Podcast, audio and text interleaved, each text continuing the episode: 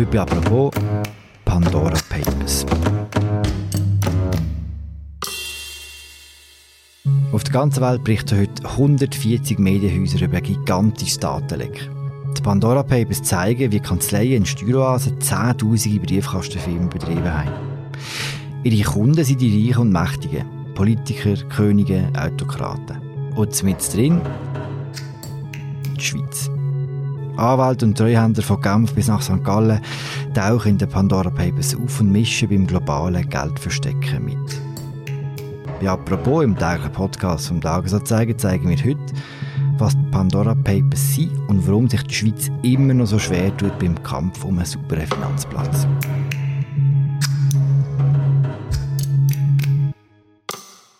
Mein Name ist Philipp Loser und bei mir im Studio ist der Oli Zielmann, der Co-Leiter vom Recherchedesk von Tamedia. Sali Oli. Sali Philipp. Oli, die Redaktion Tamedia ist eine von eben 140 Medienhäusern, die heute über die Pandora Papers berichten. Du schaffst nicht zum ersten Mal an so einem riesigen Datenleck. Kannst du uns das ein bisschen erklären und uns mitnehmen? Wie läuft das genau ab? Hast du, kommst du an einem Tag ins Büro und hast einfach einen USB-Stick im Postfach oder wie läuft das genau? Das läuft ein bisschen weniger geheimdienstmässig ab. Also da bekommt man dann irgendwann mal ein SMS von anderen Journalisten, die dann die Daten halt schon haben und äh, heisst, willst du mitmachen, wie siehst du es? Und dann sagen wir natürlich dann meistens, ja klar, schauen wir gerne rein.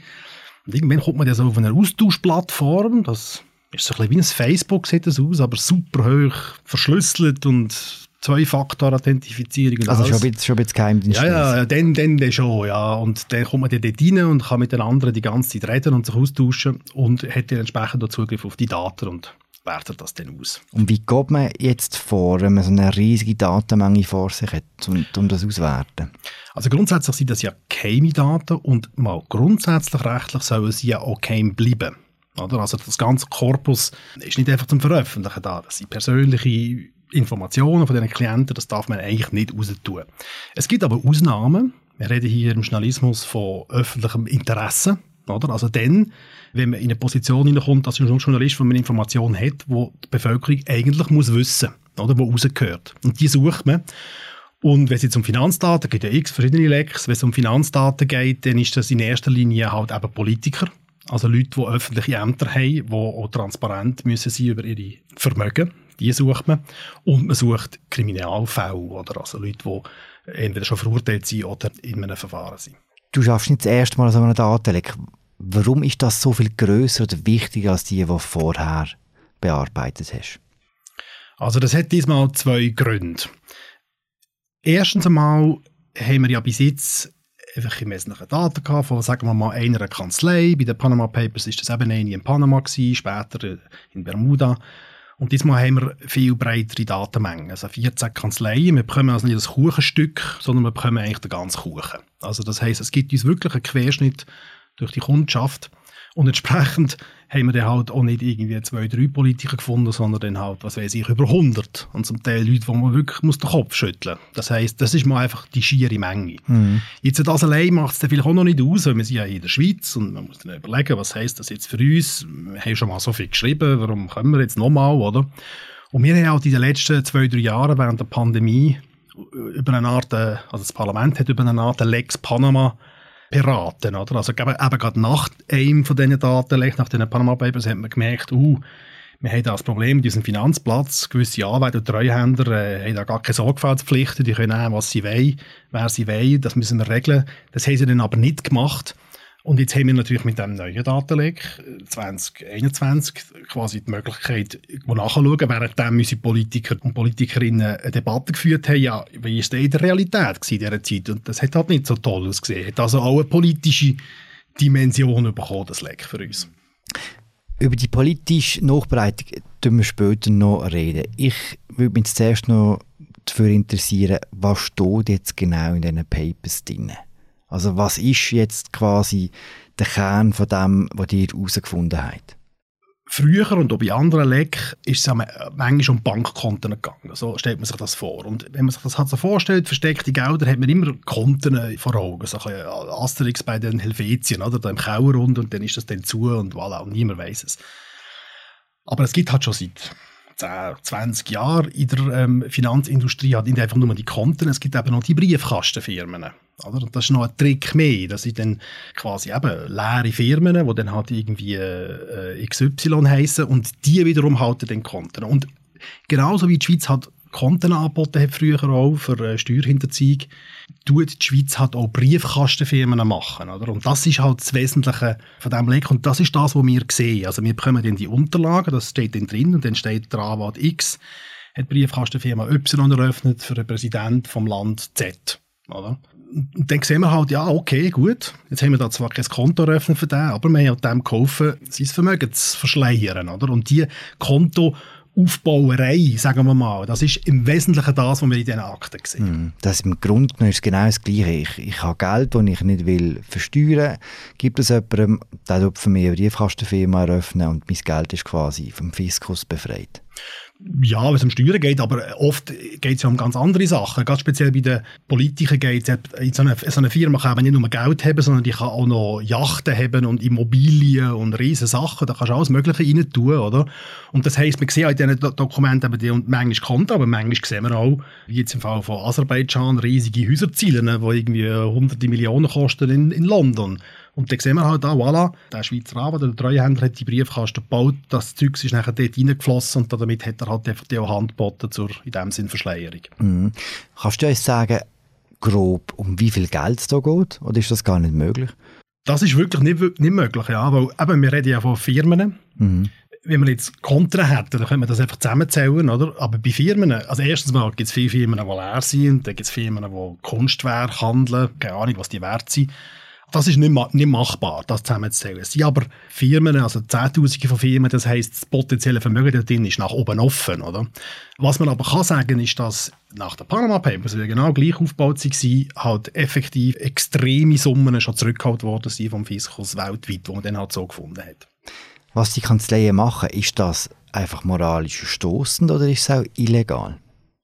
Das muss man von Fall zu Fall schauen. In der, in der grossen Menge ist natürlich das, was jetzt Schweizer Treuhänder den ganzen Tag machen, überhaupt nicht illegal und auch nicht moralisch äh, stoßend. Es gibt aber solche, die eben die Briefkastenfirmen bauen und dort kommt es dann halt schwer darauf an, für wer. Oder? Also grundsätzlich, wenn das jetzt ein sehr reicher Mensch ist, der halt sein Vermögen diversifizieren will, ist es okay. Oder? Aber die Grauzone fängt bei diesen Briefkastenfirmen sehr, sehr früh an. Also schon eben, wenn es ein Politiker ist oder einer, der unter Verdacht hat, dass er etwas gemacht hat, wie jetzt Heiko. Und das ist der Grund, warum der Bund in einem Bericht 2017 bereits klar festgehalten hat, dass so, so Deals mit so Briefkastenfirmen für Anwälte und Treuhänder absolut High Risk sind für einen Schweizer Finanzplatz. Das wollen wir eigentlich nicht. Wie viele Schweizer Treuhänder habt ihr jetzt gefunden in diesen Pandora Papers? Ja, wir es nicht gezählt. Das Dutzende hundert, ich müsste, also extrem viel, oder? Was aber schon wichtig ist, zum sehen, dass sie am Schluss nicht so viel, die das industriell machen. Mhm. Es gibt solche, die sind, also das ist ja so ein Trichter, oder? Zuoberst sind solche, die wahnsinnig viel bauen, oder? Und dann gibt es solche, die das nur ganz selten machen.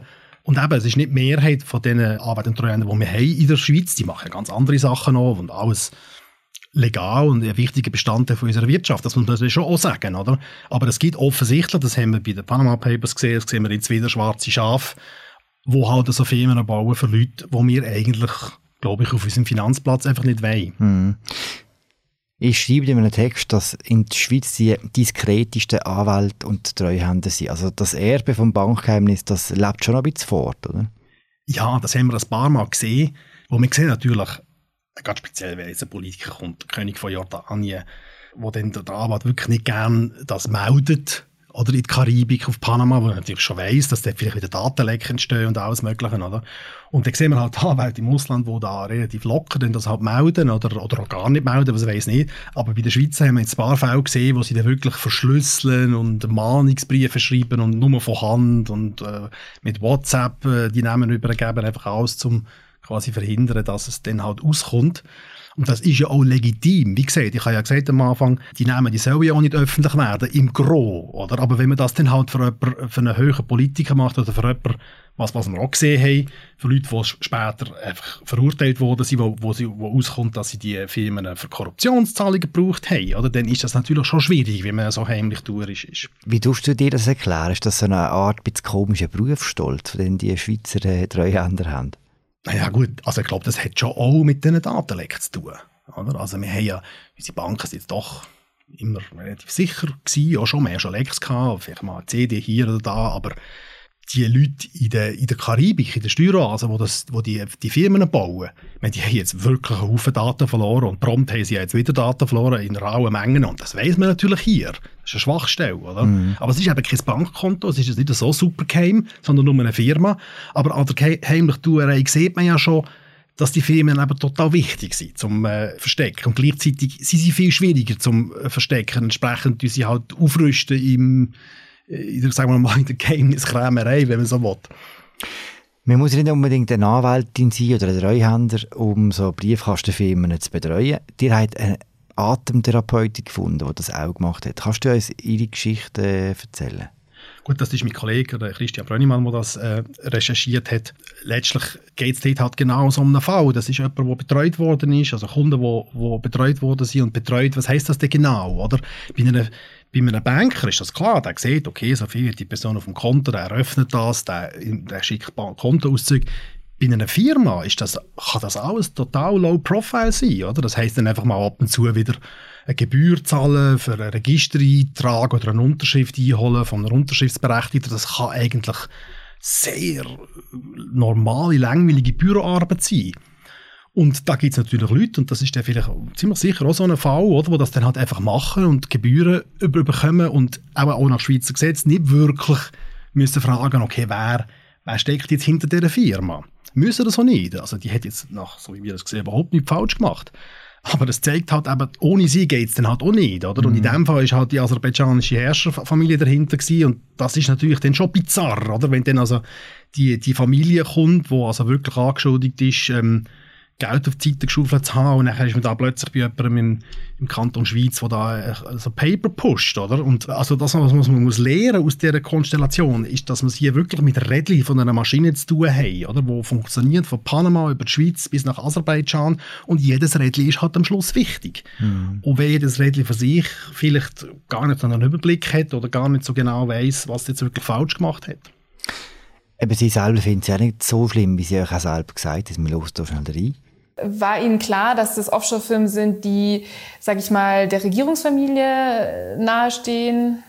Keine Ahnung. Ich habe mich eigentlich überhaupt nicht darum gekümmert am Anfang, wer wie wo was. Da waren mal irgendwelche Spiele oder irgendwas Sportliches war mein Aserbaidschan.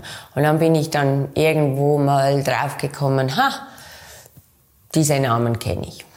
Und wussten Sie, was, was diese Firmen machen oder was man mit den... Ich habe bis heute eigentlich keine Ahnung. Hm. Sie erzählen, Sie wissen gar nicht so genau, worum es da ging. Haben Sie nicht manchmal das Gefühl, so, Sie wissen gar nicht, von was Sie Teil waren? Oder, oder ich empfand mich nicht als Teil. Ich bin, bin eine Sekretärin in einer Firma, ja, also irgendwie. Ich habe einfach meinen Job gemacht, basically. Wenn die Frau sagt, eben, ihr seid das gar nicht bewusst gewesen, dass das so schlimm ist, ist das vielleicht der Kern von dieser ganzen Geschichte, dass, dass so ein Unrechtsbewusstsein gar nicht um ist, wenn man das grosse Bild nicht sieht oder nicht sehen will? Ja, ich glaube, das ist tatsächlich so. Und das haben wir bei der Debatte um das Bankgeheimnis gesehen, vor 10, 15 Jahren, wo man noch einfach dann das Geld bekommen hat und auch nicht wirklich groß nachgefragt hat, weil es bei uns legal war, so zu handeln. Das ist jetzt wieder genau parallel wie da, wo der Gesetzeslücke ist. Und dann hat es halt da, damals auch schon im Bankgeheimnis Datenlecks braucht, oder? Wo dann, also jetzt Daten-CD, wo Leute geschollen haben, oder jetzt äh, bei den Journalisten ist etwas rausgekommen, wo dann plötzlich sieht, ja gut, das ist ja alles Steuerhinterziehung. Und zwar, wir haben damals bei Swissleaks, so sind Daten von HSBC Genf, haben wir ja gesehen, 3000 Kunden, französische Kunden, hat die Bank gehabt, die Schweizer Bank. Und ich glaube, sechs haben das Vermögen in dieser Bank am Schluss versteuert. Sechs von 3000. Und das ist dann eben nicht ein kleiner Teil, sondern es ist der Großteil. Und bei den Briefkastenfirmen läuft es, habe ich das Gefühl, wieder ähnlich. Man hat das Gefühl, ja, ja, easy, oder? Alles ein kleinerer Teil, nicht so schlimm und ist alles äh, legal und mit so Datenlecks, wegen dem machen wir das am Schluss halt auch, kommt immer wie mehr aus, dass wir da wirklich ein Problem haben. Du sagst, es braucht immer jemanden, der die Daten auch äh, rausgibt, dass man überhaupt über das kann reden kann. Was weiss man im aktuellen Fall über Quellen? Weil das ist ja immer ein grosser, ein grosser Teil von, von, so, von so Geschichten. Oder? Genau, das haben wir jedes Mal und das Problem, wenn man so will, oder die Umstände, die wir hier haben, ist, dass es nicht normale Quellen ist, sondern die Quellen sind meistens andere Journalisten. Also es ist eben ein Konsortium, nur so geht es übrigens auch, die grossen Datenlöcher, geht nicht anders als mit ganz vielen Journeys. Das heisst, unsere Quelle ist nicht irgendjemand, sondern andere oder? Und jetzt ist man natürlich in einer, in einer Situation, wo man muss abwägen muss. Das ist jede Quelle, jede Indiskretion, die ein Journalist bekommt, das kann nur ein Papier aus einer Kommission sein, besteht ja immer die Gefahr, dass man instrumentalisiert wird, dass da irgendjemand eine Agenda hat. Und hat wahrscheinlich auch jemand eine Agenda. Und dann bekommt man das also und steht der Journalist vor der, vor der Frage, was mache ich jetzt mit dem? Tue ich jetzt da jemandem sein Spiele spielen oder, oder soll ich das jetzt gleich veröffentlichen? Und dann muss man ab, abwägen, oder? Weil es gibt immer zwei Möglichkeiten. Entweder man publiziert gar nichts, das ist aber auch ein Entscheid. Und dann kommt dann halt das Konto von Putin, seinem Freund, nicht aus. Oder man macht es dann gleich. Und der Fall, wo man es dann macht, ist, wenn quasi das öffentliche Interesse an dem, was man macht, letztlich wichtiger ist, als die Gefahr, instrumentalisiert zu werden. Das ist also in jedem einzelnen Fall, in jedem einzelnen Datending, wo man aus dem riesigen Lech rausgibt, ein Abwägungsprozess, der muss stattfinden. Und das ist aber auch der Grund, warum man genau nach den Fällen sucht, wo es wirklich für die Gesellschaft wichtig ist, dass sie das erfahren. Die dahinter am Schluss ist immer auch quasi Reformen anzustoßen. Das ist wahrscheinlich auch die Absicht von den Leuten, die diese Daten herausgeben. Im März ist im Parlament äh, in Bern eine Geldwäschereigesetzrevision und die ist ziemlich brutal runtergefallen, glaube ich, oder? Ja, also das Gesetz selber ist dann durchgekommen und, und der Bund, in dem Sinne das Finanzdepartement hat so gesagt, die sind schon zufrieden, weil sie einen Haufen durchgebracht haben. Aber ein wesentlicher Punkt, wo halt genau eben die Panama Papers und jetzt letztlich wieder die Pandora Papers betreffen, ist eben nicht gemacht worden. Man hätte dann Berater wollen unter das Geldwäschereigesetz stellen bei gewissen Tätigkeiten. Was heisst das jetzt? Alle die Arbeit- und Treuhänderberaterinnen, die man da sehen, die gründen Firmen und machen diese Tätigkeiten, haben aber keinen Zugriff auf das Geld in diesen Firmen. Die machen eben fast schon Sekretariatsarbeit, wenn man das, wenn man das so will. Aber eben zum Teil für sehr schwierige Kunden. Und solange man keinen Zugriff in der, in der Schweiz, solange man keinen Zugriff auf die Geldströme hat, auf Konto oder in diesen Firmen wirklich selber drin sitzt als Verwaltungsrat, untersteht man halt dem Gesetz nicht. Und das haben sie wollen ändern. Und die haben die wollen unterstellen, aber dann ist es halt auf riesige Widerstände gestoßen im Parlament und letztlich ähm, haben dann die, äh, die Anwälte und Treuhänder selber, die im Parlament drin sind, mit einer beeindruckenden, muss man sagen, Lobbyarbeit dann halt geschafft, dass das ähm, dass, die, dass der Teil vom Gesetz rausgestrichen worden ist und jetzt die nach wie vor nicht unterstellt sind. Hast du das Gefühl, die neuen Veröffentlichungen, die Pandora Papers, könnten diese Debatte noch ändern? Also ich hoffe es, ehrlich gesagt. Das ist auch der Grund, warum wir das jetzt machen, warum wir es auch so gross machen. Eben weil wir eigentlich auf eine Art ein in, einer, in einer Debatte sind in der Schweiz. Aber rein praktisch gesehen ist das Gesetz jetzt verabschiedet und durch beide Rättüren und es steht jetzt nicht mehr auf der Traktandenliste im Moment. Also die Hoffnung ist halt schon, dass wenn das wieder aufs Papier kommt und wenn auch der Druck aus dem Ausland wieder wird wachsen, das wird jedes Mal wieder kommen, dass man dann halt die Pandora Papers aus der Schublade nimmt und nochmal nachschaut und sieht, dass das eben vielleicht doch ein Problem ist, wenn man die nicht unterstellt. Das mag ja sein, aber ist das Grundproblem am Schluss nicht ganz ein anderes? Also seit der Globalisierung ist auf Kapital mobil geworden und das Problem müsste man auch dann halt global lösen und ist auch national gar nicht mehr handelbar, oder? Das ist richtig. Es gibt aber recht starke internationale Gremien, die für das kämpfen. Oder? Zum Beispiel die FATF. Die hat ja eben die Schweiz gerügt, die soll die Lücke schließen. Wir haben es dann nicht gemacht. Ähm, was, ist, was, ist, das für eine Organisation? Das ist, ähm, die FATF ist äh, Financial Action Task Force. Das ist so quasi naja, so quasi eine Organisation von der äh, Geldwäscherei-Ermittler und Terrorfahnder weltweit. Und die haben natürlich die Möglichkeit, Länder, ganze Länder auf graue und schwarze Listen zu tun. Und dort will niemand sein. Dort sind wir auch nicht. Also muss man klar, klar sagen, also wir haben ja ganz viele Bereiche, wo die Schweiz doch also einen riesen Fortschritt gemacht hat, das soll auch mal gesagt sein. Äh, und die können äh, Druck machen. Und das kann schon wirken, oder? Selbst in diesem Bereich, wenn die Schweiz etwas machen ich glaube, das würde recht viel ausmachen. Also, wenn man jetzt eine von diesen Kanzleien, eine von der grössten nimmt, in Panama. Nehmen wir zum Beispiel eine von diesen 14 Kanzleien, wo wir da Daten haben, eine von der äh, grössten, die hat so 20, 30'000 von diesen Briefkastenfirmen gebaut, die wir sehen, und 6, 7'000 davon sind aus der Schweiz ausgebaut worden. Und zwar, wir gehen davon aus, ganz viele davon von wenigen Kanzleien, die halt eben wahrscheinlich aus dieser Gesetzeslücke heraus arbeiten. Das kann man letztlich nicht belegen, aber wir gehen davon aus. Und wenn wir das jetzt unterstellen, dann hat das dann schon einen Impact, oder? Also das ist dann die kleine Schweiz, oder? Wie im Bankkenntnis damals. Das hat dann schon Auswirkungen und dann muss man dann halt andere Finanzplätze suchen als die Schweiz, äh, wenn man jetzt, äh, will, was weiß ich, kriminelle Gelder anlegen. Und das ist für uns ja gut, oder? Wir wollen ja einen sauberen Finanzplatz. Und wir haben ja schon viel Erfolg gehabt, oder? Das soll jetzt hier nicht unter den Teppich gekehrt werden, aber wir haben einfach noch ein Loch, also ein ganz grosses, wo viele im Parlament und in der Politik meinen, es ist ein Hintertürli und es ist aber im Wesentlichen ein schönes Tor.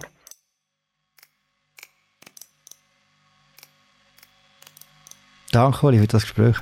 Gern geschehen. Das war sie, unsere aktuelle Apropos-Folge zu den Pandora Papers. Mein Name ist Philipp Loser, ich habe geschwätzt mit dem Oli Ziedmann, dem Co-Leiter vom Recherche Media. Danke fürs Zuhören, wir hören uns morgen wieder. Ciao zusammen.